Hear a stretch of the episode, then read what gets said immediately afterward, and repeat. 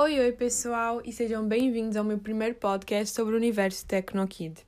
Bom, antes de mais, eu me chamo Ana Souza e eu estou cursando o segundo ano da licenciatura em Educação e Informação no Instituto de Educação da Universidade de Lisboa.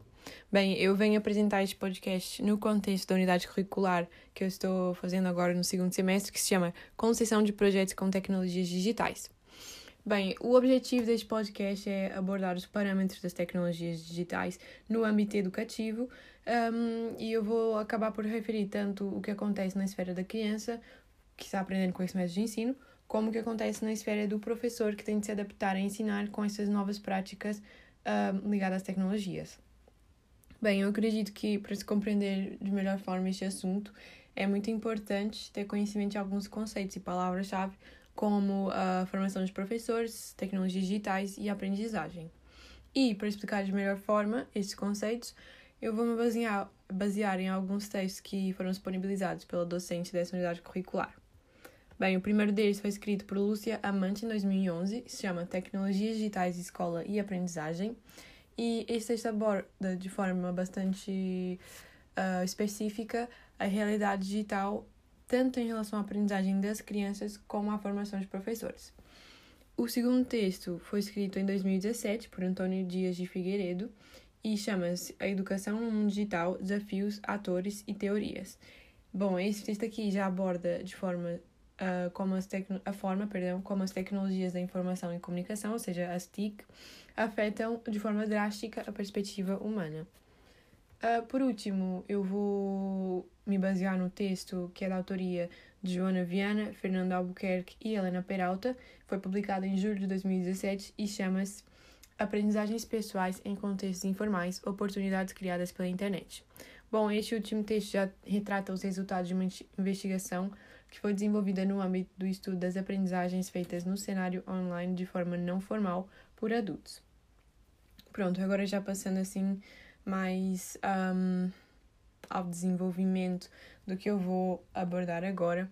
Eu penso que atualmente os sistemas de ensino um, utilizam muitos instrumentos e muitas plataformas online para desenvolver os processos de aprendizagem das crianças. Ou seja, um, numa aula, por exemplo, em que uma professora quer enviar um trabalho de casa que não está disponível no manual dos alunos, ela tem a opção uh, de sempre enviar o trabalho através de uma plataforma digital própria para os estudantes e para os professores, como por exemplo o Inovar, que era aquela plataforma que a gente tinha acesso um, no ensino secundário, no ensino médio. E, bom, o que acontece aqui é que os pais têm a opção de. Os pais ou os encarregados de educação têm a opção de imprimir essa tarefa e dá-la aos seus filhos ou aos seus encarregandos para que eles consigam fazer o trabalho de casa solicitado pela professora. Bom, outro exemplo uh, de como as crianças podem aprender a utilizar a internet é quando usam uma plataforma como o YouTube, um, na qual elas têm acesso ilimitado a qualquer tipo de conteúdo que elas queiram consumir. Assim, caso um aluno queira tirar algumas dúvidas acerca de uma disciplina, como geografia, por exemplo, ele poderá sempre assistir videoaulas de diversas pessoas, ou seja, os youtubers, que ensinam e explicam aquele mesmo conteúdo. Assim, essa pessoa também consegue reforçar um, os seus conhecimentos. Essa pessoa, assim, essa criança, não é? Um, com isso, é fácil afirmar que as crianças desenvolvem uma certa autonomia ao usar a internet para fins educativos, porque uh, com um simples toque elas podem encontrar aquilo que elas procuram.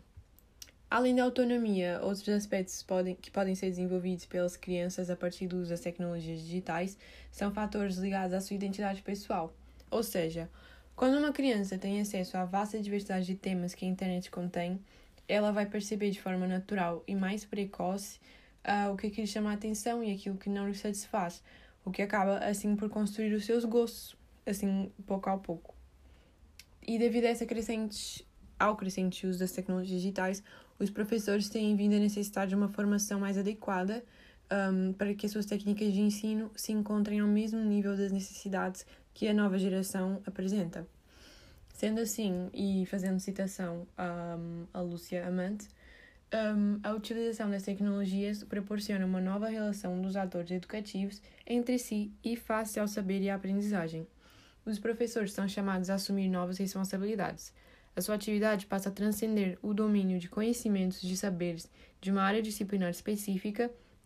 A ênfase da atividade educativa desloca-se da transmissão de saberes para coaprendizagem permanente e a relação professor-aluno pode, assim, ser profundamente alterada.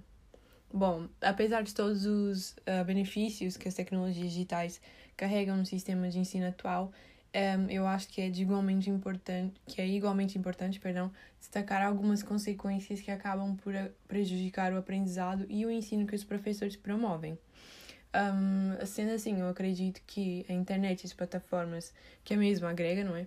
Acabam por desestabilizar a atenção de muitos alunos um, pois devido ao fato de poderem estar jogando ou vendo sites que não têm qualquer tipo de ligação com as aulas que eles estão tendo no momento, eles acabam por sentir a vontade de explorar mais esse lado dos jogos, por exemplo, do que focar a sua atenção na aula que eles estão tendo. Assim, um, é possível compreender que, por mais que a internet tenha as suas vantagens, ela também pode ter muitas desvantagens e existem muitas componentes associadas à internet e às tecnologias digitais que, ao mesmo tempo em que podem ser consideradas vantagens, elas também podem ser consideradas desvantagens. E um exemplo bastante amplo e compreensível disso é o fato de que, com as tecnologias digitais, o aluno pode ter acesso a literalmente tudo, ou seja, pode usar essas ferramentas tanto para adquirir conhecimentos e desenvolver aptidões, como pode ir para nas vertentes mais negativas da internet.